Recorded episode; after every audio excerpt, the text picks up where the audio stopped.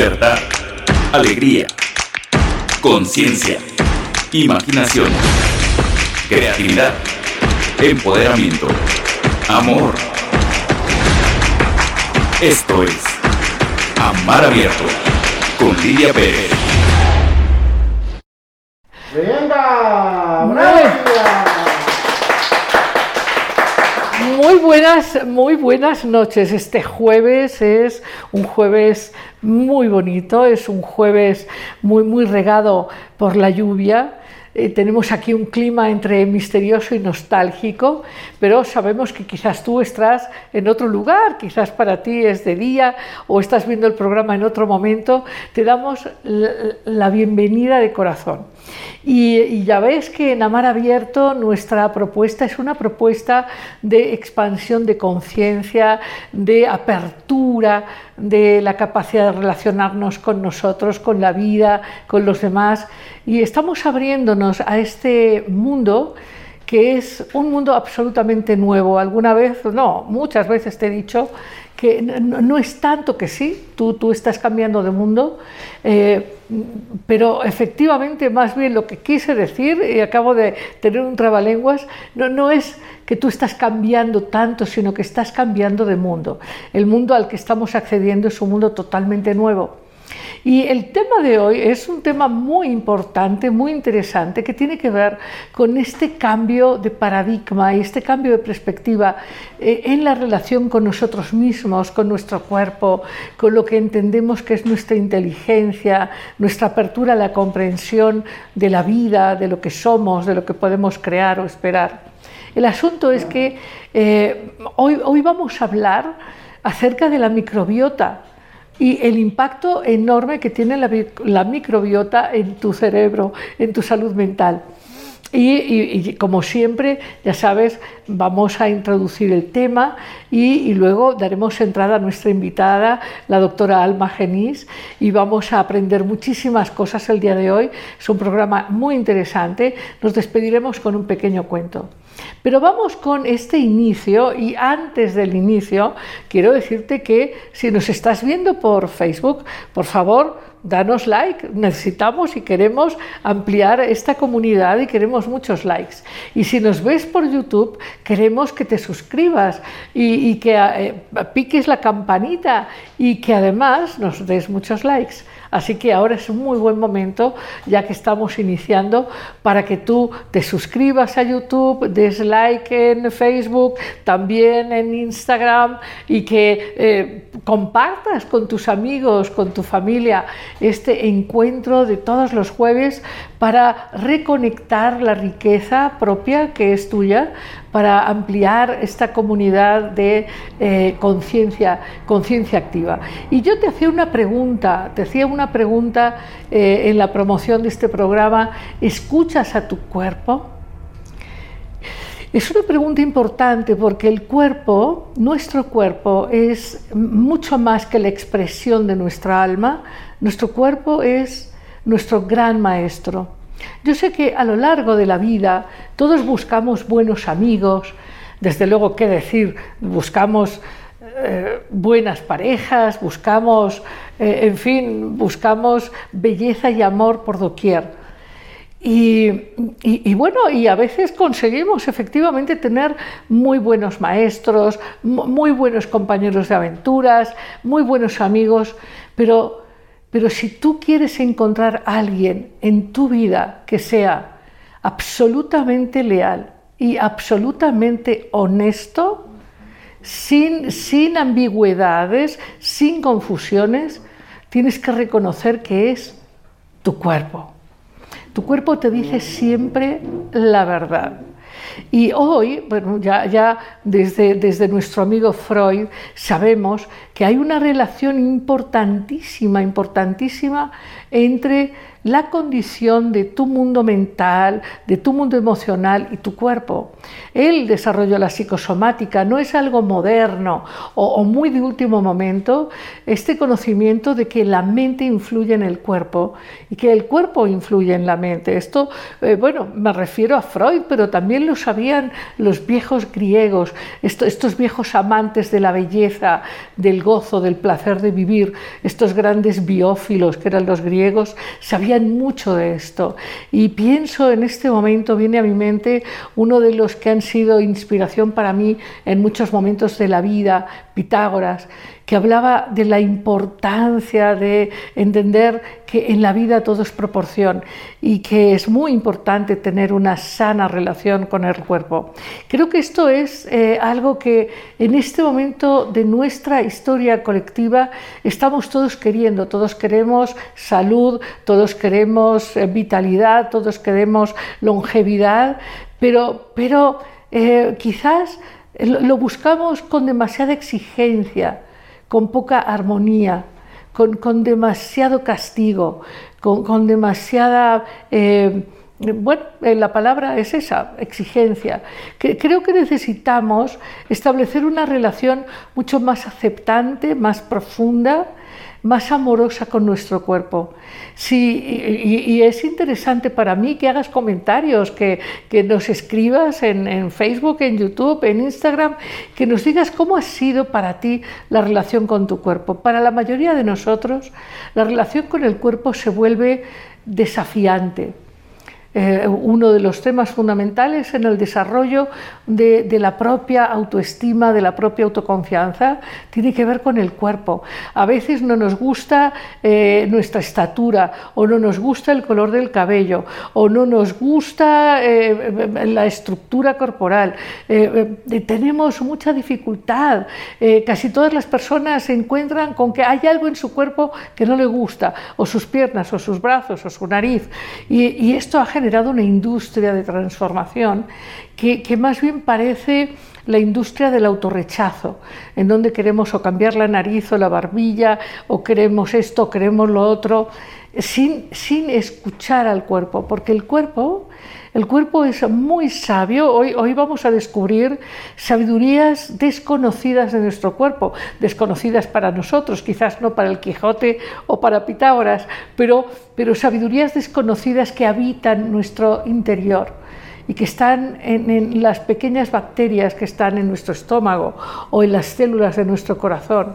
Pero el asunto es que tú eh, aunque lo niegas, aunque muchas veces no quieres relacionarte con tu cuerpo porque efectivamente algo no te gusta, porque quisieras tener estos cuerpos de revista, porque te parece que si no tienes un cuerpo de revista no te van a amar, cosa falsa absolutamente, te lo pueden explicar las chicas de los cuerpos de revista que tienen sus propios desafíos emocionales, que cuando van al súper les pasa lo mismo que a cualquier vecino, y, no significa que no haya belleza en eso, pero eh, el punto es que eh, la, primera, la primera sabiduría en torno al cuerpo es reconocer su sabiduría enorme, la inteligencia enorme que se expresa a través de todos estos complejos mecanismos que mantienen viva eh, tu circulación sanguínea, eh, tus procesos metabólicos, en fin, tus procesos neurológicos. La verdad es que tenemos una maquinaria verdaderamente sofisticada que está totalmente al servicio de tu bienestar. Eso sí, el cuerpo manda mensajes. Y si te dolió la cabeza, no es cosa de ignorar. No, es que es un dolorcito de cabeza. No, es que nada más eh, tengo unas agruras este, en la noche. No es que nada más resulta que tuve un problema eh, eh, renal. O nada más, no, no, no. Cuando hay un problema, esto también hablaba, hablaba de Pitágoras, de los griegos, o incluso traje a la mente al Quijote, que, nos decía sabiamente que toda salud o enfermedad se fragua en el estómago. Pero ¿qué decir de los chinos? que sabían y, escribían desde hace miles de años la relación de, las, de los órganos del cuerpo con las distintas emociones. Entonces, hay, hay un potencial enorme en tu cuerpo, en mi cuerpo. Y más que querer transformarlo, más que querer cambiarlo, más que querer que efectivamente el cuerpo eh, sea perfecto, lo que hay que reconocer es que tu cuerpo, mi cuerpo, es perfecto. Es tan perfecto que cuando manda una señal es porque está detectando un desequilibrio que tú tienes que atender. Y, bueno, y yo te querría decir que eh, en esta búsqueda de certezas, en un mundo que cambia, en un mundo que es tan ambivalente, que tiene tantísimos cambios, eh, una de las lealtades fundamentales que tienes en tu vida es la lealtad de este precioso, misterioso, mágico organismo que es tu cuerpo. Y te quiero contar más. Vivimos en un mundo de grandísimas transformaciones, en este mundo nuevo, este mundo eh, que está eh, eh, llevándonos a experiencias totalmente, totalmente inesperadas, totalmente inimaginables. En cinco años quizás tú y yo estaremos juntos en esta experiencia de mar abierto y verás que las cosas están cambiando de manera enorme. Y una invitación que yo te quiero hacer hoy es a cambiar un paradigma de relación contigo, con tu mundo, con todo lo que conoces. Y es cambiar el paradigma del O por el paradigma del I. Es decir, te propongo cambiar esta mirada que tenemos de la separación entre lo espiritual y lo corporal, el espíritu por un lado, espíritu o cuerpo, porque, porque lo transformes en espíritu y cuerpo, una sola cosa, entre lo masculino o lo femenino, el I, lo masculino y lo femenino, integrado, que, puedas abrirte a comprender que no hay separación, que no hay diferencias reales o esenciales entre lo que llamamos espíritu y lo que llamamos cuerpo. Cuerpo y espíritu son una sola cosa, es una expresión de energía magnífica que tenemos que aprender a respetar, a valorar, que tenemos que aprender sobre todo a escuchar. Y esa es la pregunta esencial. ¿Tú escuchas a tu cuerpo? ¿Qué pasa cuando te duele una muela? ¿Cuando te duele un oído? Cuando de, golpe tienes un malestar estomacal? Este, ¿De verdad escuchas a tu cuerpo? Eh, ¿Reconoces que te está mandando un mensaje? lo reconoces con cariño o te enoja y luego luego quieres negar lo que te está diciendo con una pastillita. Eres de los que, ah, dolor de cabeza, venga, ala, una pastillita. Me duele el estómago, ah, un antiácido. O sea, eres de los que no quiere escuchar al cuerpo o, si quieres escuchar al cuerpo y vas un poco más a fondo y entiendes que el cuerpo de alguna manera es el gran mensajero de tu alma y es un gran amigo al que, al que sería interesante, sería muy interesante escuchar. En fin, eh, esta es mi propuesta para ti el día de hoy. Eh, eh, entra en este mundo propuesto de amar abierto, el mundo del I. Yo y tú, esto y eso. Todo I, todo I. No I, el mundo del I. Entonces, bueno, pues con esta propuesta te invito a que me acompañes porque en un minuto, no más de un minuto, estará con nosotros la doctora Alma Genís y estaremos descubriendo cosas magníficas de este maravilloso amigo que te acompaña durante toda la vida, toda la vida, desde que naciste hasta que te vayas de este mundo físico este, este precioso amigo, leal amigo, sabio amigo que es tu cuerpo. Nos vamos amigos, un minuto y volvemos. Mientras aprovecha, suscríbete, da likes, eh, compártelo con amigos, eh, ayúdanos a expandir esta comunidad de amar abierto. Venimos en un instante. Bueno, aquí estamos, amigos. Yo estoy muy contenta porque hoy contamos con la presencia de la doctora Alma Genís. Ella es eh, doctora eh, investigadora del Instituto de Medicina Genómica de la Secretaría de Salud.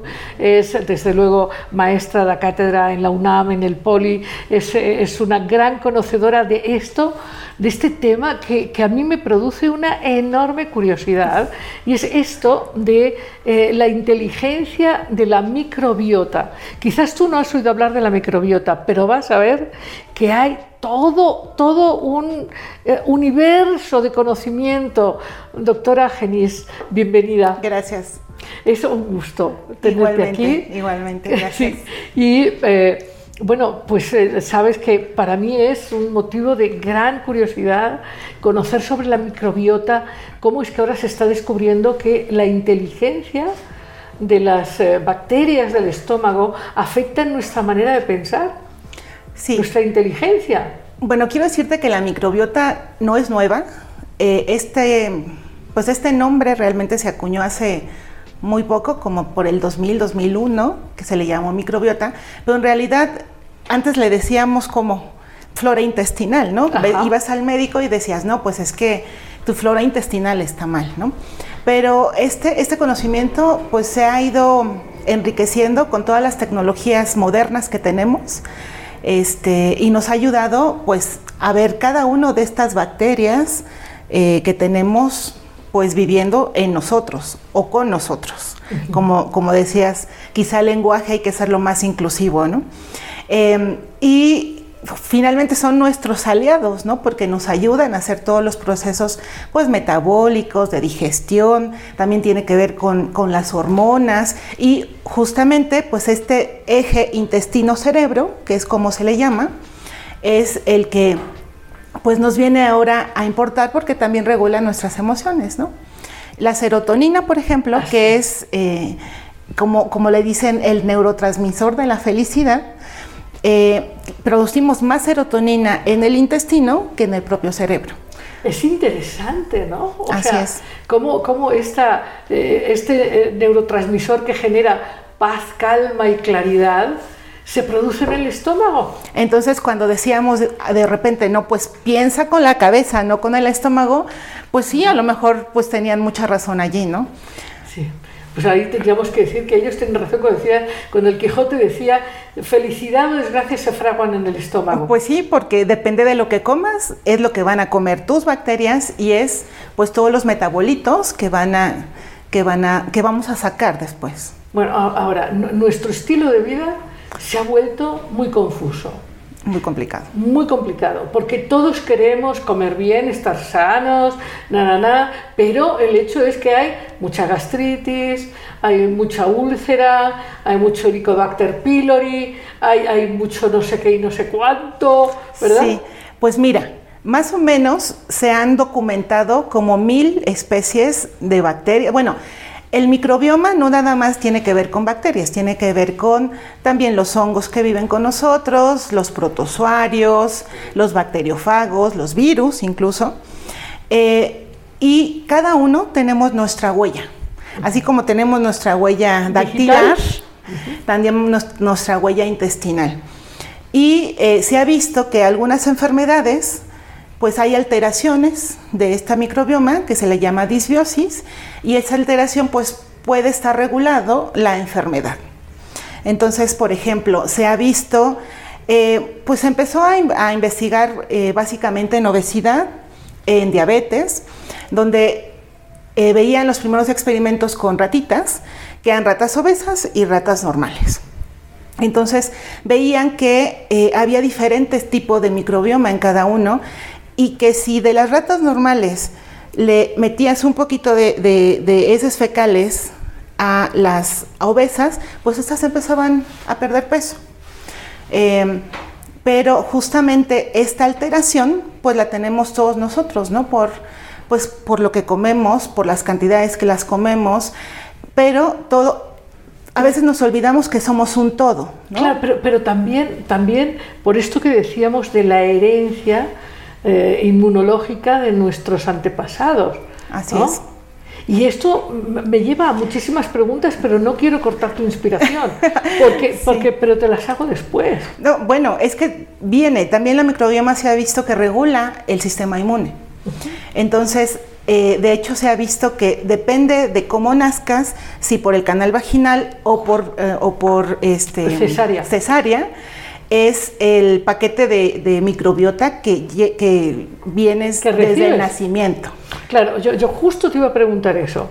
Eh, ahora hay hospitales en Estados Unidos que se dieron cuenta, tarde, pero se dieron cuenta de que cuando el niño nace en el canal de parto, toma eh, estas Microbiota de sustancias, esta microbiota de la mamá a través del canal vaginal canal. Y entonces el niño ya tiene estas, estas digamos, elementos que refuerzan su sistema Sus inmune. Y después, con la lactancia, pues lo termina de reforzar.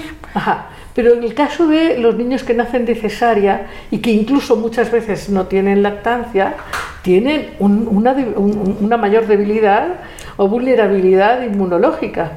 Sí, y aparte se ha visto que porque algunas bacterias no las tienen, tienen más riesgo de tener obesidad o de, o de tener diabetes. Entonces es todo un todo que desgraciadamente cuando hacemos las investigaciones separamos, ¿no?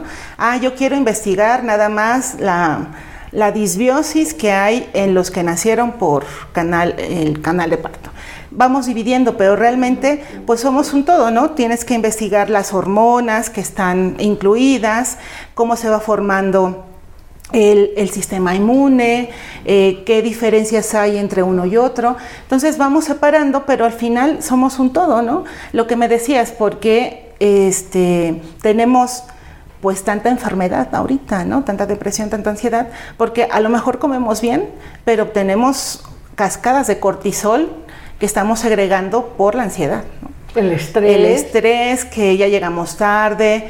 Bueno, ahorita con la pandemia pues es inherente, pero este sí es, es importante tener pues a la vista todo. todo un equilibrio, ¿no? Así es. Este sistema mente-cuerpo que es un todo, ¿no? Sí. Pero en donde parecería que en el estómago sí hay una, una- una fuerte fuerza de equilibrio. No, no solamente lo que comemos, sino es este, este conjunto de bacterias, digamos que dependiendo del origen tenemos más o menos predisposición al equilibrio. Sí, O sea, por ejemplo, hay, hay personas, hay personas que comen que parece que no tuvieran fanal nunca final y que están delgadísimos y que uno y generan mucha envidia, ¿no? Sí. Dice, pero, pero, pero si yo me he comido esto nada más y tú ya llevas tres platos y estás delgado como, ahí habría que pedirle un poquito de sus de desechos. microbiota. Sí, de los metabolitos. Habría, habría que pe- pedirle un poco de transferencia de la microbiota. Así es. Sí, eh, bueno, esto es muy complicado porque en realidad sí tiene que ver con el metabolismo. Las bacterias nos ayudan a hacer una parte del metabolismo y si vamos perdiendo diversidad, pues vamos perdiendo como la capacidad de metabolizar ciertas cosas. Pero pues también con el bagaje genético que tenemos, ¿no? No podemos olvidar también de eso, que si tienes genes de riesgo para la obesidad o genes de riesgo para la diabetes o para el, este, pues muchas cosas que tienen que ver con ese metabolismo, pues también como que no, no la llevamos de gane. Sí, a mí, a mí me ha llamado la atención desde hace ya tiempo justamente eh, estas investigaciones sobre las heces. Eh, Me, me contaba sobre investigaciones de las heces de los mayas. Sí, bueno, se ha visto, eh, pues te digo, con la tecnología, con la, con la nueva tecnología, puedes ver en las heces fecales, pues hasta las bacterias que había en ese entonces. Y se ha visto que sí, que han cambiado pues muchísimo, ¿no? Y que la- la- el porcentaje de diversidad son las que han cambiado. Entonces, por ejemplo, antes, eh, si nos remontamos a, a los mayas, pues no había trigo, ¿no? Entonces, nuestra alimentación estaba basada En maíz. en maíz. Entonces, eh, estas bacterias que, metaboliza- eh, que metabolizaban el, el maíz, pues eran mayoritarias que las del trigo que ahora tenemos. Entonces, eh, po- por, esas heces podemos ver, pues, cuáles eran sus, sus preferencias de, de- Alimentación. de alimentación, eh, cuáles estaban más activas que, que ahora y se ha descubierto que a lo mejor esta falta de, de- de equilibrio, tanto en la alimentación como en la explotación eh, de sus recursos, fueron los que los llevaron a la extinción. Es, es todo un tema, No, ¿verdad? bueno, sí. ¿Y qué, qué es, qué es lo que, eh, como investigadora, te ha llamado a ti más la atención? Pues ver las diferencias entre las diferentes enfermedades, ¿no? Por ejemplo, eh, pues hemos visto diferencias de, estas, de este microbioma pues en los trastornos de la conducta alimentaria, ¿no? Por ejemplo, como una chica con anorexia tiene completamente diferente la, microbioma que una chica con obesidad, ¿no? Teniendo en cuenta a lo mejor eh, estatus económico, tenemos teniendo en cuenta Em, preferencia alimenticia y demás, ¿cómo es, cómo es que cambian estos... estos... ¿Y qué, es antes, el huevo o la gallina? Eh, en este sentido digo, ¿qué es antes? La microbiota de la chica anoréxica, de la chica anoréxica, que la predispone a un trastorno hormonal y mental, y, o, o la anorexia ¿Qué cambia la microbiota? ¿Qué es antes? No lo sabemos. No lo sabemos. No lo sabemos porque, como bien decíamos, tenemos, cuando nacemos tenemos nuestro paquete de microbiota, pero también tenemos nuestro paquete social, ¿no? Eh, vivimos con nuestra familia, con nuestros hábitos, con tradiciones quizá, que pues también tenemos que tomarlos en cuenta. Entonces, si vivíamos en un, en un, lugar estéril, como cuando ah, trabajamos con ratitas, pues a lo mejor sería como más fácil, pero pues no, somos sociales. y, entonces, pero entonces la propuesta, por ejemplo, ahora ya ves que hay estos paquetes, ¿no? Hay, hay estos paquetes que te analizan, eh, ya sabes, tu código genético y tu predisposición genética, en fin, en, términos muy coloquiales, de qué te vas a morir, ¿no? ¿Qué predisposiciones tienes? ¿Qué riesgo tienes? Sí, y entonces, bueno, digamos que entonces, si, si lo sabes, tendría que tener una utilidad eh, a fin de tomar medidas eh, precautorias. Tendría que, tendría que tener utilidad, justamente, pero no lo sabemos si va a tener utilidad o no. Eh, porque, por ejemplo, estos paquetitos, ¿puedo decir marca? Sí. De 23andMe que hay en Estados Unidos, Em, pues la Puebla te lo venden, ¿no? Te lo venden creo que hasta en el súper y tú dices, bueno, lleno mi, contenedor de saliva, lo mando en correo y me lo tienen dos, tres días la información. La cuestión es que en el genoma tenemos más de 100.000 genes. Entonces, todos estos genes tienen pues alguna utilidad en nuestro cuerpo. Algunos codifican para algunas proteínas, algunos no. Sin embargo, no todos los genes tienen que ver este, con, justamente con una enfermedad. Eh, en, neurociencias hemos visto que muchos genes se comparten con diferentes este, trastornos. Entonces, si por ejemplo, bueno, y aparte, pues son enfermedades complejas. No solamente, como lo estábamos diciendo, tiene que ver el paquete genético que tienes, sino tiene que ver pues cómo vives, dónde vives, la sociedad. A esto le llamamos epigenética, porque pues no lo controlamos, no, nacemos con él, pero sí se va modificando con el tiempo. Entonces, pues la epigenética va desde lo que comemos, lo que respiramos, las medicinas que tomamos, todo tiene que ver pues con esta regulación de nuestro cuerpo. Entonces, se llaman enfermedades complejas y estas enfermedades complejas pues no son fáciles ni de estudiar ni de este pues ni de tratar. Entonces, eh, pues el hecho de que te hagas una prueba genética, eh, pues sí te puede ayudar si te dices, bueno, tienes 10 genes y tienes riesgo para Alzheimer, pero pues te lo dicen a los 30 años, ¿no? Pero nada más te dicen que es riesgo no necesariamente vas a tener Alzheimer. Entonces, pues a lo mejor puedes tener dos, opciones, ¿no? Quizá olvidarte de que lo vas a tener y seguir tu vida pues, normal. Pero la otra opción es, ok, tengo predisposición, pues voy a hacer más ejercicio, voy a cuidar mi, mi, alimentación, a lo mejor llevarla hacia la alimentación este, mediterránea, más omega 3, etcétera. Pero justamente ninguna de estas cosas nos dice que nos va a evitar el Alzheimer. A lo mejor te alarga si lo ibas a tener a los 65 años con una vida más sana, sana a lo mejor lo tienes a los 80. pero a lo mejor no. Entonces, estas pruebas genéticas sí son muy buenas, nosotros lo, lo hacemos a nivel de investigación porque juntamos cortes enormes o cortes de más de mil gentes, dos mil, cinco mil, diez mil, cien mil. En, en otros países logran tener ese tipo de cortes. Y por análisis estadísticos vemos pues las medias de las personas. Pero justamente son riesgos aún. O sea, no hay un gen que te diga, tienes este gen y vas a tener Alzheimer. Aún no. Muy bien. Hablando de epigenética, que ya ves que en el mundo de las neurociencias y de la psicología también ha causado enorme interés.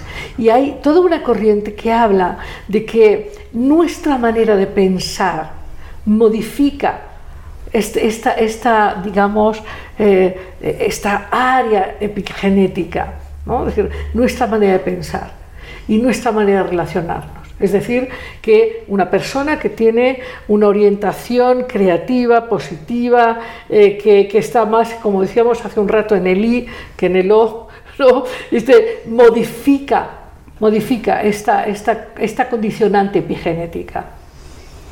Mm, probablemente, porque bueno, finalmente el aprendizaje pues son estas conexiones neuronales que tenemos, ¿no?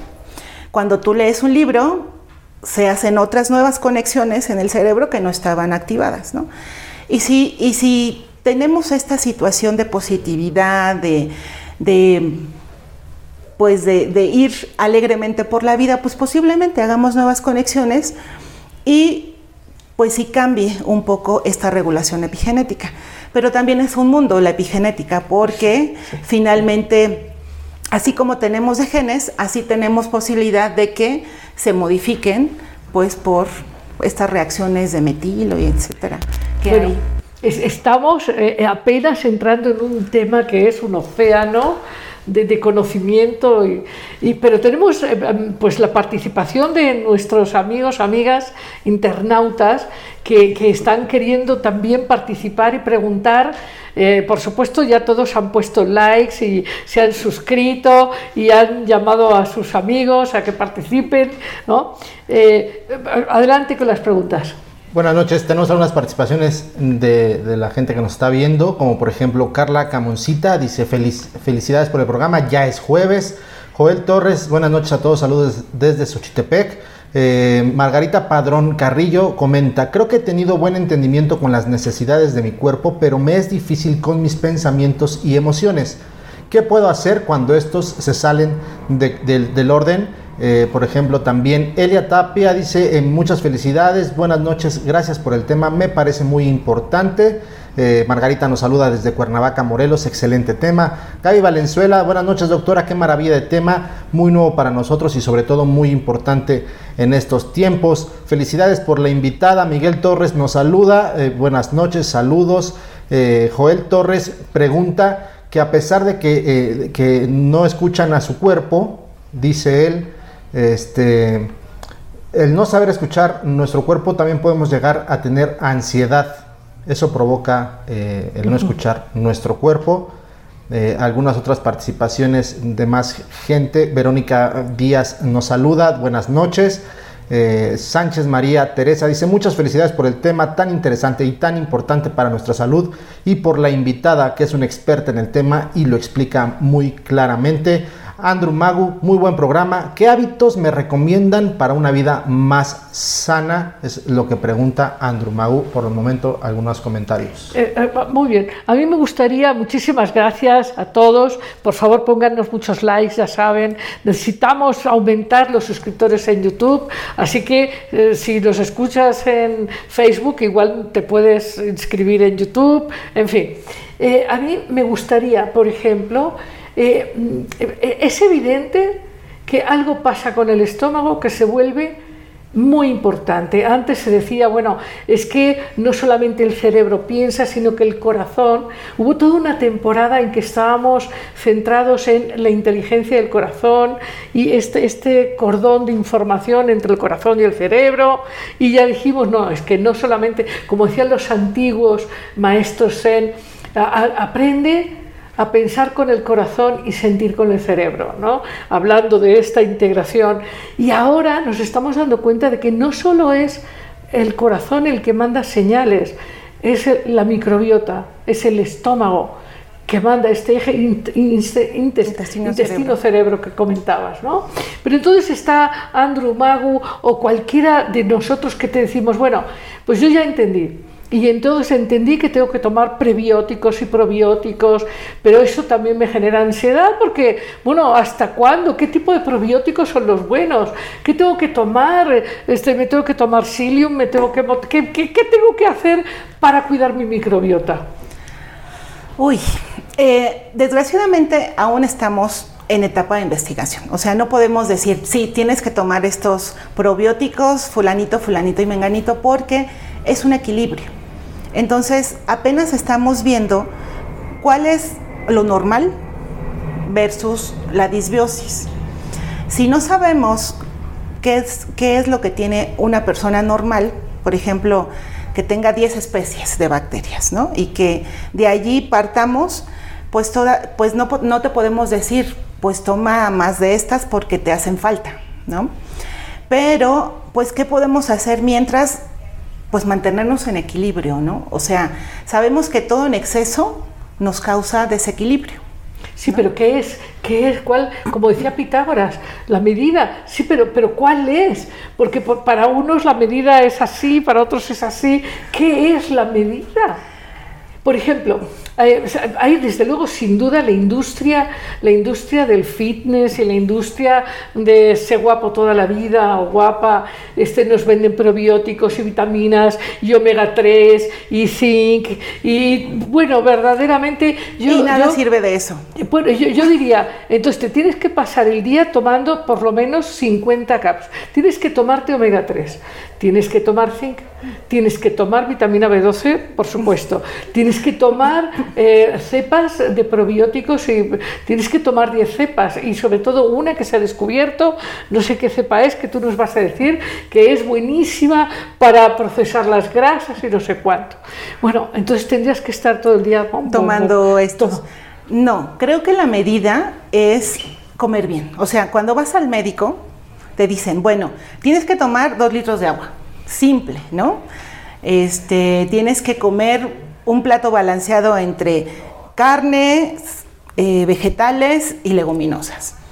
Pero si nosotros, porque andamos corriendo por el trabajo o porque se nos hizo tarde, vamos a comer comida rápida, pues no tenemos esas proporciones, ¿no? Entonces, justamente tener esas proporciones nos van a ayudar tanto a tener lo que necesitamos de zinc, tomar lo que tenemos de vitamina, vi- vitamina B12, etcétera. O sea, tenemos que, que hacer un equilibrio entre los vegetales verdes, los vegetales naranjas, los rojos, así como cuando vas con el nutriólogo te dice, es que tu plato tiene que ser colorido. Creo que esa es la medida, porque hoy por hoy, si no te puedo decir que tienes que tomar firmicutes y, y coli y bacteriomycetes, porque no es cierto, o sea, te estaría engañando porque aún no, no, no, no están esas recetas. Y bueno, la industria, pues, pues creo que ellos hacen su, su, su estudio, sus comerciales y demás, pero créeme que nada de eso sirve, porque justamente tu cuerpo tu microbiota absorbe de lo que estás consumiendo Ahora, y ahora te ayuda al, metaboli- al metabolismo. ha- hablando de escuchar al cuerpo, ¿no? Y hablando de escuchar la vida, ayer, ayer tuvimos, voy, voy a compartir algo de, de- con relación a las preguntas que nos hacen. Hicimos un webinar sobre ansiedad que, de hecho, si se suscriben les va a llegar aquí en, por YouTube, en fin. Eh, pero a a mí siempre me ha gustado como recordar, recordar, porque parece que a veces inventamos cosas ya inventadas, ¿no? Por ejemplo, las antiguas tradiciones tenían una relación con la comida más amistosa, como, como más apreciativa, y había estos rituales de bendecir la comida, ¿no? Que podríamos llamarlo como el ritual de darte cuenta del color, del olor, del sabor de lo que estás comiendo, como te- tener una relación más divertida con la comida o una relación más agradecida. ¿no? De hecho, la comida es un gran placer, es uno de los, es uno de los placeres eh, ¿no? biofílicos más importantes. Entonces, a lo mejor también esta, esta manera de relacionarte con la comida, no solo lo que comes, sino cómo, lo comes. Porque a veces comer con culpa o comer con ansiedad. O comer con prisas. Comer con prisa, comer cuando estás disgustado. ¿no? Así es. Todo el mundo sabe que si está enojado y come, le va a sentar mal. Sí. O sea, y, y esta es una experiencia, digamos, muy, muy extendida que podemos eh, tomar en consideración, ¿no? Sí, eh, no, es que, no es que estemos inventando o reinventando lo nuevo, pero eh, pues sí hay que observar lo que había antes para tratar de, de entender lo que hay ahora, ¿no? Eh, sí, tenemos una vida llena de prisas que a veces eh, hasta viendo la televisión estamos comiendo. Entonces no te, da- no te das cuenta de lo que llevas a la boca, ¿no?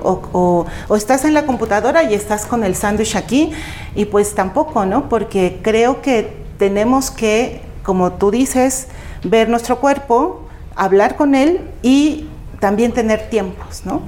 Igual antes, eh, pues las tres comidas, ¿no? Ahora, este, si, si, si tienes prisas, es una comida y ahí vas picando lo que, lo que puedas, ¿no? Y obviamente esos, esos ritmos, tu cuerpo sí, pues se desregula. Pero, pero por ejemplo, habla- hablando de tomar elecciones de acuerdo al estilo de vida, que es un poco, un poco acelerado de más, ¿no? Esta cosa de la exigencia, de, de querer controlar el futuro, de querer la perfección, querer garantías de que todo va a estar bien, se vuelve eh, más el pronóstico de que no va a estar bien, porque la manera de buscar la garantía se vuelve muy displacentera, muy ansiosa. Pero, por ejemplo, está la moda de que hay que comer cinco veces al día, la moda de que hay que comer tres veces al día, la moda en que hay que hacer ayuno intermitente, la moda en que hay que comer de todo, la moda en que no hay que De comer de, de todo. todo, sí. Bueno, es, es una cosa de locos. Sí. Y, y justamente quizá es, es por esto que, que estamos descubriendo nuevas cosas, eh, por la agilidad del tiempo.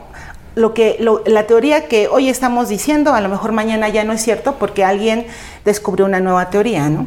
Es también el, el gran cúmulo de información que tenemos y que a lo mejor queremos como saber de todo y al final no sabemos de nada, ¿no? Eh, no sé, me remonto hace 20 años que pues todavía las noticias eran como pues más, más lentas quizá y ahorita pues todo te viene, boom, todo lo, lo, lo, quieres absorber en un momento. Eh, pero pues es parte de la modernidad, ¿no? Parte de- del acceso que tenemos podría ser un privilegio, pero también lo podríamos ver de otra manera, ¿no? Sí, sí. Demasiada saturación de en Así todos los sentidos, ¿no? Bueno, y ya ves todas estas nuevas corrientes. Bueno, por un lado Maturana, toda la investigación de Maturana, pero también de Bruce Lipton y Greg Braden y demás sobre epigenética y esto que yo te contaba de la modificación de la epigenética a partir de tomar nuevas percepciones de la realidad de estar más en paz con lo que uno es y, y tener un poquito más de confianza en el futuro también. Pues justamente lo que, bueno, algo de lo que la pandemia creo que nos ha enseñado es que pues hay que, hay que vivir el hoy, ¿no? Hay que estar concentrado en el hoy porque mañana no sabemos cómo, cómo si, va a si vamos a estar, ¿no? Digo, tanta muerte que ha habido, pero, pero justamente como que tomarlo con más tranquilidad, ¿no? Eh, antes decían, bueno, no te tomes la vida tan en serio. Y a lo mejor, ¿no? A lo mejor es parte de, de- de la tranquilidad que tenemos que, que buscar. Y en nosotros mismos, ¿no? A ver, preguntas. ¿Qué, hay, hay, ¿cuál, ¿Qué es la manera correcta de decir microbioma o microbiota? ¿Estamos diciendo lo mismo? ¿No es lo mismo? El microbioma es el conjunto de especies que tenemos en diferentes regiones. Hay diferentes tipos de microbiomas. Microbioma intestinal, microbioma de la piel, microbioma vaginal, microbioma de Bucal. eh, bucal de, de muchas áreas de nuestro cuerpo. Y cuando estamos hablando del microbiota, estamos hablando ya de, de, todo, de todo lo que tiene que ver con la genética, con eh, los genes que están en estos organismos. Ok, Microbiota es, digamos, la integración de, De los todos. distintos microbiomas. Exacto. Bueno, ¿y qué, qué- qué piensas, doctora Genís, de estas prácticas que ahora se están eh, poniendo, en- de estas prácticas que se están instituyendo en hospitales en Estados Unidos, que cuando un niño nace por cesárea, toman microbioma de la vagina de la madre y se lo dan a, a tomar? ¿Qué piensas de eso? Híjole, pues podría ser como un poco exagerado, porque justamente em, si ya nació de la vía vaginal, pues, no, no, el ah, que nace de por los de cesárea. cesárea. No lo sé. Tendría, tendríamos que ver realmente cómo es el desarrollo del, del- del bebé, pero tendríamos lógica, ¿no? Porque si no pasó por ese canal, no tiene esas bacterias. Pero no sabemos la cantidad, ¿no? Porque podemos sobrecargar, digamos, la dosis. Muy bien, ¿No? muy bien. Entonces, pero diga, digamos que parece que esto de eh, la microbiota intestinal, ¿no? Eh, o la microbioma intestinal, ¿no? O la microbioma o la microbiota materna, en este caso microbiota materna, sería interesante trasladarla al niño que ha Sí, nacido claro, por cesárea, sí, ¿no? claro. Eh, Ahora, tú nos decías que se ha hecho en investigación con ratitas eh, tomar, digamos, prestada la, la- la microbiota de una ratita delgada y se la dan a una ratita obesa, Obesa. Y, la micro- y, la, y la obesa sigue comiendo igual y adelgaza. Pues empieza a perder peso. Bueno, ¿y, y por qué no hay nada así en humanos? Porque todavía estamos en etapas experimentales. Sí, Cuando se hace una investigación seria, tenemos que pasar por varias etapas, ¿no? Primero por este, pues organismos pequeños, como son las ratas, ratones, y ir escalando, ir escalando a especies más cercanas a nosotros. Sin embargo, no todas las investigaciones que se hacen en modelos animales pueden pasar a, este, a A humanos. humanos. Pues por esto de, bueno, siempre tenemos que anteponer la ética, ¿no? claro. Este, que sea Totalmente. mayor el beneficio que, el, que, Que el los efectos que te puedan ocasionar. Y justamente, pues es ahí donde decimos, bueno, si somos parecidos, 2% de nuestro genoma es diferente de las ratas a nosotros, entonces por eso las utilizamos frecuentemente, pero no son iguales, no son idénticas, el metabolismo cambia un poco, etcétera. Entonces, ¿por qué no lo tenemos en humanos? Porque todavía no estamos en esa etapa. Puedes a lo mejor encontrar por allí que sí se hacen implantes de, microbioma y demás en otros países, pero no está autorizado. Entonces, eh, sabemos que tienen que pasar por una serie de autorizaciones para seguridad de nosotros, porque si de, si de repente este, te dicen, ah, sí, eh, puedes, puedes ser un sujeto experimental, pues debes de tener todas la seguridad Sí, de de que que no va a vas a estar bien. Entonces, nos Bueno, falta un poquito. Bueno, y hablando de, eh, hablábamos hace un rato de cómo hay muchas, eh, digamos, investigaciones sobre, por ejemplo, eh, el impacto de eh, en lo que hace la vaquita Inés. Ya ves que la vaquita Inés, que tiene cinco estómagos y tiene Así es. un- un- una eh, microbiota fantástica, la vaquita Inés.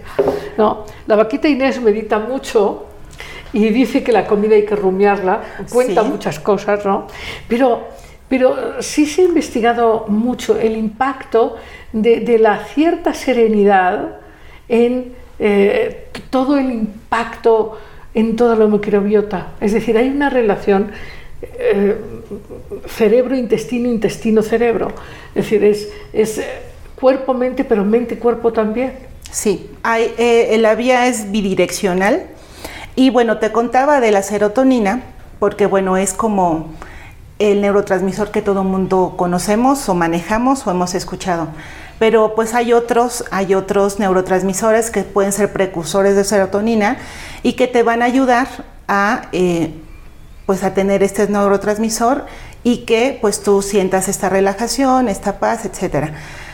Y eh, bueno, lo, lo ideal es que pues este, este eje pues transcurra de manera normal, ¿no? Pero hay componentes eh, que pueden ser, por ejemplo, hormonales o pueden ser eh, derivados de estrés como el cortisol que pueden interrumpir, que pueden interrumpir este flujo. Entonces, pues ahí ya la, se sabe que, el estómago produce más serotonina que el cerebro, pues allí em, el paso hacia el cerebro, la barrera hematoencefálica y esto, no deja que este flujo sea constante. Y es ahí cuando pues empieza a haber problemas de quizá de ansiedad, quizá de depresión, que es eh, lo que más se ha estudiado. Y em, pues puede haber ahí una desregulación de tu cerebro. Entonces, eh, pues para esto pues te necesitan hacer estudios. Si tú ya sientes, por ejemplo, que tienes una depresión em, que ya no te deja pues estar contento, que ya no, ya no haces lo que antes te gustaba hacer, etcétera, pues sí hay que recurrir con un profesional para pues ver eh, qué es lo que se tiene que hacer para encontrar este equilibrio que tiene que haber en el cerebro. Y, en ese sentido, ¿cómo, ¿cómo es la vida cotidiana? Eh, ¿Cómo lograr que esta ida a comer tacos a las 11 eh, de la noche este, funcione bien en vez de funcionar mal? O, que, por ejemplo, dentro de todas estas investigaciones, ¿no? en donde sabemos que lo que pasa en el estómago genera cierto equilibrio eh, neurológico, ¿cómo, cómo hacerle, cuál es la vía más correcta? Esta, esta vía de las tres comidas, de las cinco comidas, del ayuno, ¿qué, qué es lo que se observa? Pues se ha observado, por ejemplo, en los animales de laboratorio, a ellos no les restringes, no les da, no tienen horarios, Y em, lo que se ha visto, bueno, lo que se ha aprendido de los antepasados, tú sabes que nosotros éramos nómadas, ¿no? Que eran cazadores, que si cazaban un, un bisonte, un, bisonte se lo comían, tenían que comérselo porque no había refrigeradores, no había manera de mantener este, los alimentos en buen estado y se daban unos atracones de carne probablemente, pero buenos, ¿no? Lo, importante es que ellos se lo daban cada mes, ¿no? Cada mes que lograban matar el bisonte. Pero nosotros, pues ya podemos ir por esos tacos todas las noches, ¿no? En lugar de una noche al mes. Esa, ese es justamente el equilibrio que necesitamos guardar, ¿no? No decir es que no te tienes que comer esos tacos, sino que pues comértelos cada 15 días o cada mes, ¿no? Ajá. ¿Y, mientras? Y mientras, pues, este, como la vaquita, ¿no? Comer verdurita, rumiarla, porque justamente lo que dicen algunos nutriólogos es que tienes que masticar como 20 veces la comida, ¿no? Y algunos, créeme que ni la masticamos, la tragamos y vámonos, ¿no? Entonces, sí, esos hábitos creo que ya se perdieron por esta, por esta vida tan apresurada y tan moderna que tenemos. Sí, hay, bueno, en todo caso, toda esta exploración es muy interesante, ¿no? Sí, y cada vez tenemos como más respuestas, como que podemos ir armando ese rompecabezas. ¿Hay, algún experimento que te haya llamado mucho la atención de los que habéis hecho ahí en los laboratorios? Híjole, nosotros hemos, hemos trabajado muchos y en especial yo trabajé con un modelo animal de esquizofrenia. Entonces, bueno, las ratitas no tienen esquizofrenia, ¿no? La esquizofrenia es una condición del humano, pues que se enferma y que tiene pues problemas neurológicos con la dopamina. Entonces, eh, indujimos esquizofrenia en esa ratita por medio de, un, de una operación y de meter un químico al cerebro, pero las ratitas eran de cinco días, entonces estaban de este tamaño. Entonces, pues sí, aprendimos a manipular el estereotáxico, les metimos una aguja, les metimos el, químico y bueno, pues las vimos crecer hasta adultas y e hicimos pruebas este, conductuales para determinar que efectivamente pues tenía retraimiento, que tenía que no, que no interaccionaba socialmente con las otras ratas, etcétera, que tenía muchas de las características que tienen los pacientes con esquizofrenia. Claro, que, de, separación, ¿no? de, distancia, pensamientos de temor. De filtración de sonidos también, que no filtraban bien los sonidos que lo que llaman son que son como las alucinaciones, ¿no? Y bueno, pues me hubiera gustado en ese entonces estudiar la microbiota porque justamente Claro. este Hubiera sido muy no, interesante. interesantísimo, pero bueno, antes no estaba de moda. Claro. Sí, y no teníamos como los recursos para estudiarla ahora. Claro. Y ahora empezamos pues con pacientes, ahí sí vamos al hospital y les explicamos a los pacientes y a sus familiares qué es lo que queremos hacer y bueno, les pedimos una muestra de, su, de ¿De sus heces fecales y con eso estamos trabajando ahorita para ver qué diferencia hay entre los pacientes que tienen esquizofrenia y los que no lo tienen. Y- y eso va a estar interesantísimo. Sí, tenemos los primeros resultados y sí se ven como diferentes. Ah, ah, y- pero aquí lo verdaderamente interesante sería cómo eh, entender que esta microbiota de la persona equilibrada podría ayudar a equilibrar a la persona que Exacto. tiene un desequilibrio bacteriano. ¿no? Que, que, pues que conecta el cerebro justamente. Y la famosa Helicobacter, Pues la Helicobacter es nuestra amiga. Ahí, ahí va a estar. Es como, pues es una, em, no, no puedo decir un parásito, porque los parásitos se alimentan de ti y realmente la, la relación que tenemos con nuestras bacterias es de simbiontes. Yo te sirvo, tú me sirves y los dos nos ayudamos. claro, es como la famosa Cándida. Exacto, ahí está. Mientras no se salga del equilibrio, todo está bien. De hecho, te digo que la huella, eh, Genética. no, la huella intestinal, la huella del microbioma intestinal es como de 500 bacterias de cada uno. Y cada uno tenemos en diferentes proporciones. Entonces, por ejemplo, yo puedo tener Helicobacter 10%, Candida 10, este, Firmicutes 20, etcétera. Entonces, hasta llegar al 100% de tu, de tu microbioma. Y ahí es donde eh, se empieza a desbalancear cuando hay una enfermedad.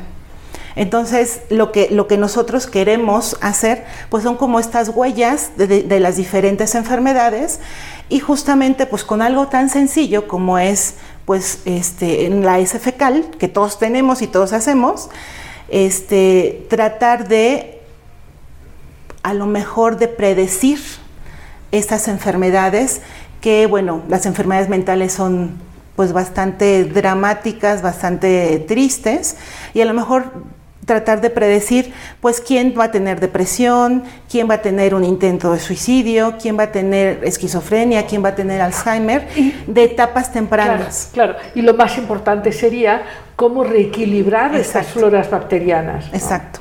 Eso sería. Como, como un tratamiento Claro, eso sería No. maravilloso, ¿no? Exacto. Como un tratamiento, este, a lo mejor alternativo de los medicamentos. Sí. O, pues, que hagan conjunto, ¿no? Sí. Bueno, eh, eh, nos preguntaban, hay más preguntas, ¿verdad? Sí, sí. Bueno, preguntan aquí si el Yakult sirve.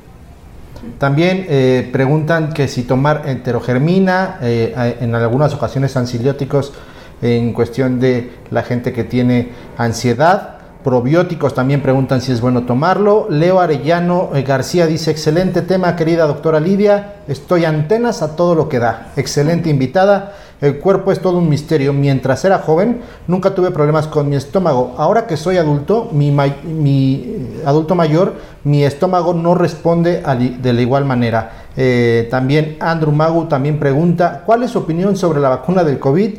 ¿Ven algún peligro con ella? ¿Realmente vale la pena ponérsela? Es alguna de las preguntas que lanzan. Sergio Raúl dice, muchas gracias doctora Lidia por tan grande regalo, excelente invitada. Paco Munguía dice, escucha Andrés. Eh, Joel Torres dice, excelente programa, excelente invitada, Lidia impecable. Y saludos desde Guadalajara eh, y muchas eh, felicitaciones más que lanzan aquí por la invitada y por el tema. Muy bien. Bueno, te han hecho muchísimas preguntas. Muy bien. Eh, Para no olvidarlas, ¿no? Sí. Les preguntaban sobre el Yakult. Am, no puedo decir que sirve, pero tampoco puedo decir que no sirve porque no hay estudios. Si nosotros no lo respaldamos con un estudio, no podemos decir sirve o no sirve. Eh, pero lo que sí sé es que están haciendo estudios con Yakult. eh, aquí en, en- en la UNAM se han, se han estado haciendo estudios y pues que en cuanto haya resultados, pues diremos si sirve o si no sirve. Lo único que hay que tener cuidado es que estos productos eh, tienen mucho azúcar. Entonces, em, pues hay que también tener cuidado con el azúcar porque todo lo que comemos metabólicamente se convierte en azúcar. Entonces, si le ponemos azúcar añadida, pues ahí es donde empieza el desequilibrio, Desequilibrio. y todo el riesgo para tener diabetes. Los mexicanos tenemos, tenemos un riesgo doble de tener diabetes por algunos genes que tenemos, entonces también hay que tener cuidado en eso. De tomar probióticos en pastillitas, en cápsulas y esto, también no hay estudios, pero este, yo de repente les digo, es que, pues si te hace bien, si tú crees que te hace bien, tómatelo. Pero si vas, pero sigue tu vida, ¿no? Pero si vas a estar atenido a que esa pastillita, no hay pastillas mágicas. Nunca hay pastillas mágicas ni remedios milagrosos. Entonces ahí es donde pues hay que tener ojo en eso. Y, y aquí estaría esto de escucha tu cuerpo, ¿no? Así es. Si el tecito te sienta bien, ¿no? Si te sienta mejor que el café, ¿no? Si cenar Definitivamente. ligero te sienta mejor que, que pesado. Y, y lo que decía eh, esta pregunta de que el, eh, antes su, su, Su organismo. su organismo respondía mejor cuando era joven y que ahora con la edad, sí, esto es lógico porque el microbioma también tiene que ver con las hormonas. Entonces, pues en cuanto envejecemos, estas hormonas van disminuyendo, van cambiando, el metabolismo va cambiando, la proporción de bacterias probablemente esté cambiando, entonces, pues sí, tiene toda la lógica y lo que, lo que sugiero es que hay que adaptarse a la edad, ¿no? O sea, no querer seguir comiendo como comíamos hace 20 años, cua- cuando teníamos 20 años, de que te ibas a los tacos cada, Cada día. cada día y que ahora pues hay que adaptarse de que a lo mejor al taco no le pones tanta salsa, ¿no? Sino que hay que ir moderando y escuchando a nuestro organismo. Justamente es, creo que ese es el, el secreto. Bueno, y, y- y la pregunta sobre las vacunas. ¿Qué Las- pregunta esa, eh? Sí. Eh, yo estoy totalmente de acuerdo con que sí se vacunen porque a pesar de que hay efectos secundarios y yo lo he sufrido, creo que nos, nos iría peor si no te vacunas. Porque justamente lo que sí ya está documentado, ahora creo que todos los investigadores se fueron hacia el COVID. Entonces, pues hay mucha información, hay mucha información seria y lo que sí sabemos es que se hacen anticuerpos. Cada vez que tú eh, te vacunas y tienes un efecto secundario es que tu sistema inmune está reaccionando. Entonces sí, sería peor no, no ponérsela porque pues, sí, ahí te vas, te puedes ir al hospital. Y la vacuna no es que no te infectes y que ya seas inmune hacia eso, sino que pues te vas a infectar y a lo mejor es una gripa, nada más. Y a la pregunta que nos hacían hace un rato acerca de, bueno, de qué hacer cuando los, eh, eh, los pensamientos no paran. ¿no? Eh, hay un, un asunto fundamental y es respirar.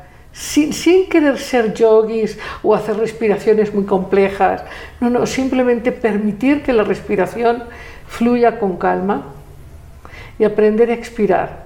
En el momento en que uno respira con atención, no hay pensamiento de ansiedad que valga. Y desde luego sí les quiero recomendar que sí escuchen de nuevo el webinar sobre ansiedad, porque tuvimos la oportunidad de hablar con cierta complejidad y profundidad, y profundidad sobre el tema. ¿no? Entonces, que estén atentos a YouTube y que se suscriban y, en fin, y les llegará esta información. Bueno, hay muchas preguntas, muchas preguntas, pero ya sabemos entonces que microbiota es una cosa y microbioma es otra. Que el microbioma se refiere a, a- a- a las bacterias y, digamos, a los hongos y a todas las especies que habitan en distintos órganos, o sea, la vagina, la boca, en fin, El es la microbioma. Y el microbiota es el conjunto. El conjunto. Ya aprendimos algo, ¿no? Aprendimos también que eh, la microbioma intestinal sí tiene un efecto importante sobre los neurotransmisores y por lo tanto sobre el equilibrio Así es. que estas neurotransmisiones aportan.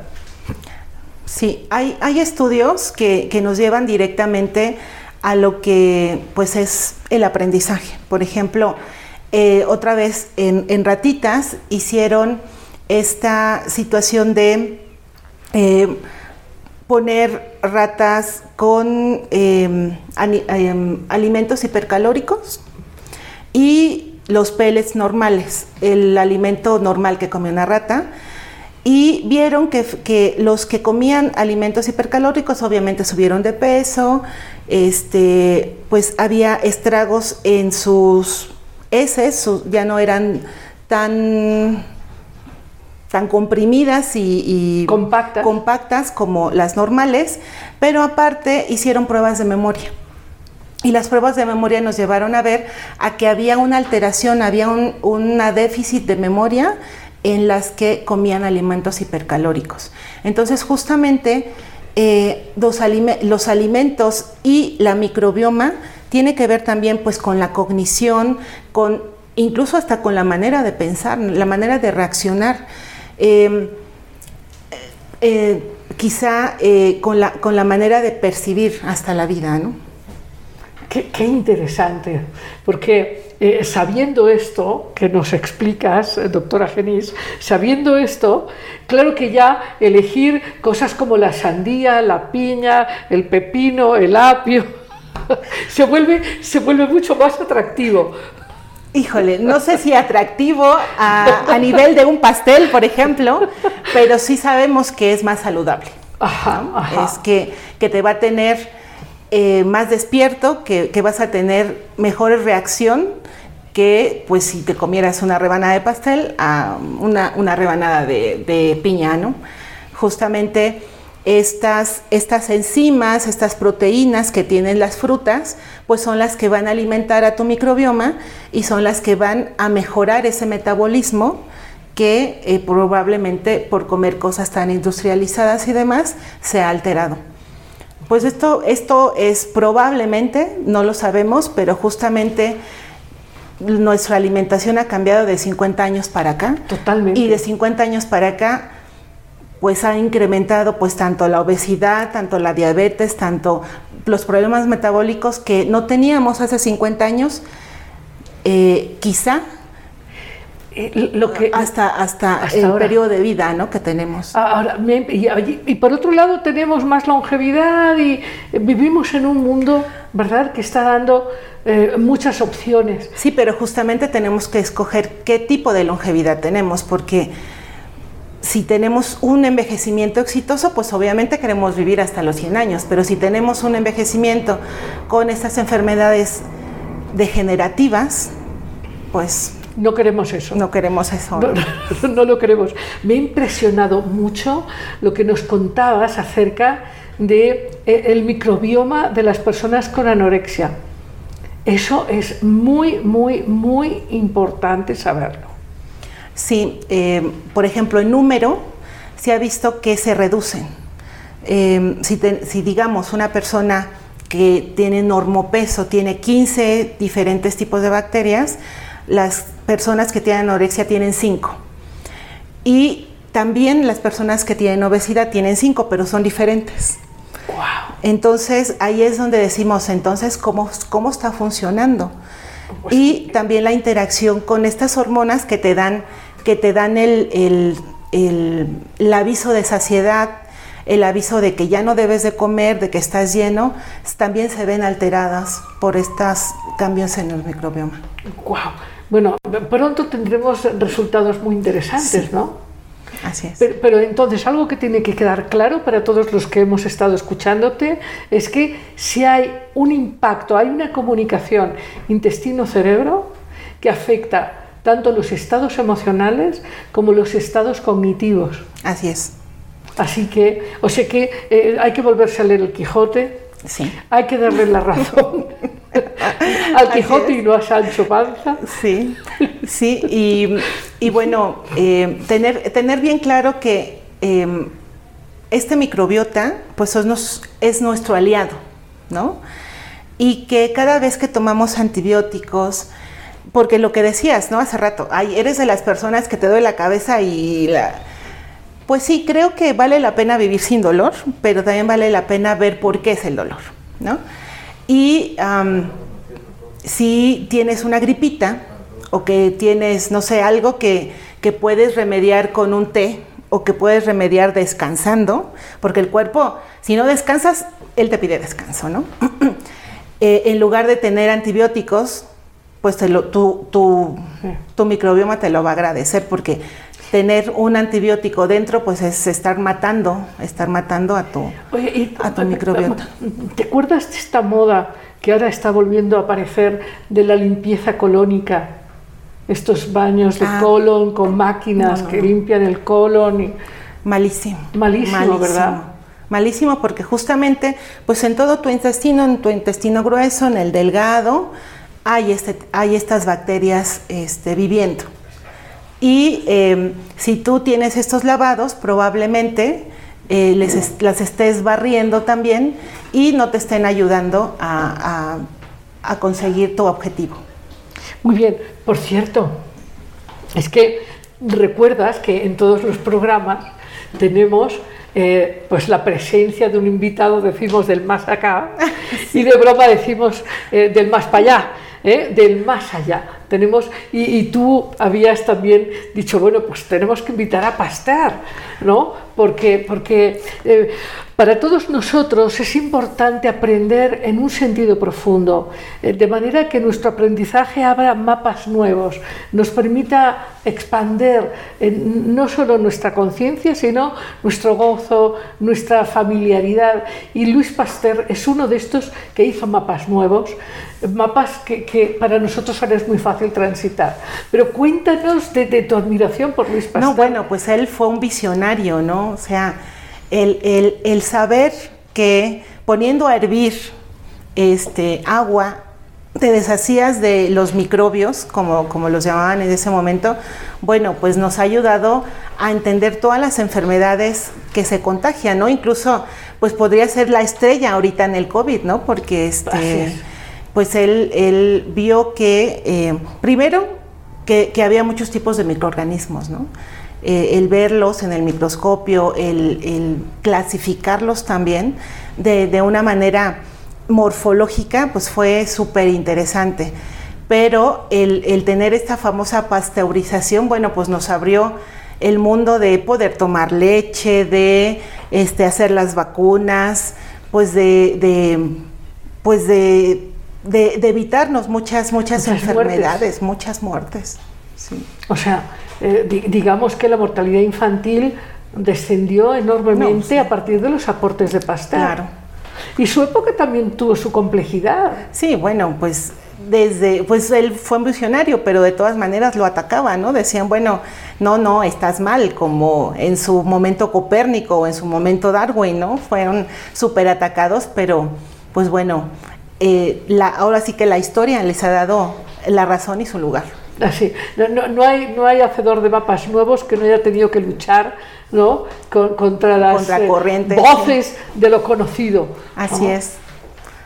Pues muchísimas gracias, doctora No, Genis. Ha fue un sido placer. Muy, muy gozoso tenerte aquí y aprender tanto ¿no? de esto que, bueno, es tan natural y tan propio, pero a la vez tan desconocido. ¿no? Sí, eh, para nosotros también, también es eh, desconocido a pesar de que pues sabíamos que teníamos allí miles de especies, eh, miles de, de- de organismos y que lo decíamos, ah, sí, tu, tu, tu flora intestinal, ¿no? Pero hemos visto que tiene más importancia y, y, bueno, faltan muchos, muchos eh, investigaciones que hacer y más importancia de la que, la, la que le damos, ¿no? Eh, somos egocéntricos los seres humanos y decimos, no, pues es- el ser humano es lo más importante. Pero no, si nosotros no tuviéramos este cúmulo de, de bacterias, de hongos, etcétera, nuestra vida sería diferente, ¿no? Entonces, Quizás no tendríamos la vida. quizá tendríamos menor, no sé, sí, pero pues nosotros hemos sido simbiontes con ellos y pues sí, son nuestros amigos y en lugar de decir me voy a hacer un lavado de estómago o de, no, pues mejor voy a tener el equilibrio y voy a tratar de, de, de consentirlo. Claro, lo que pasa que se antoja con, con todas estas eh, ideas de higiene, higiene, higiene, higiene, higiene, higiene, todo esto de limpiamos el intestino, limpiemos. Yo creo también que esta moda, entiendo la importancia de sanar y de limpiarse, pero esta, esta cosa de ahora todo tiene que ser súper higiénico y no hay que tener contacto con la tierra, los niños no pueden tocar la tierra, no, pues al contrario. eso no está bien.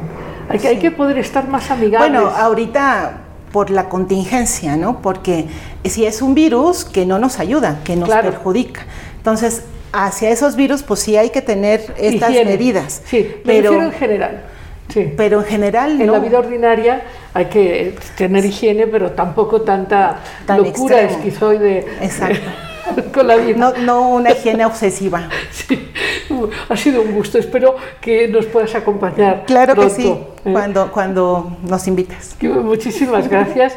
Y amigos, pues nos vamos, eh, nos vamos en un minuto a esta última se- sección de cuentos sin cuento. En menos de un minuto estamos aquí contigo contándote un cuento hoy muy interesante.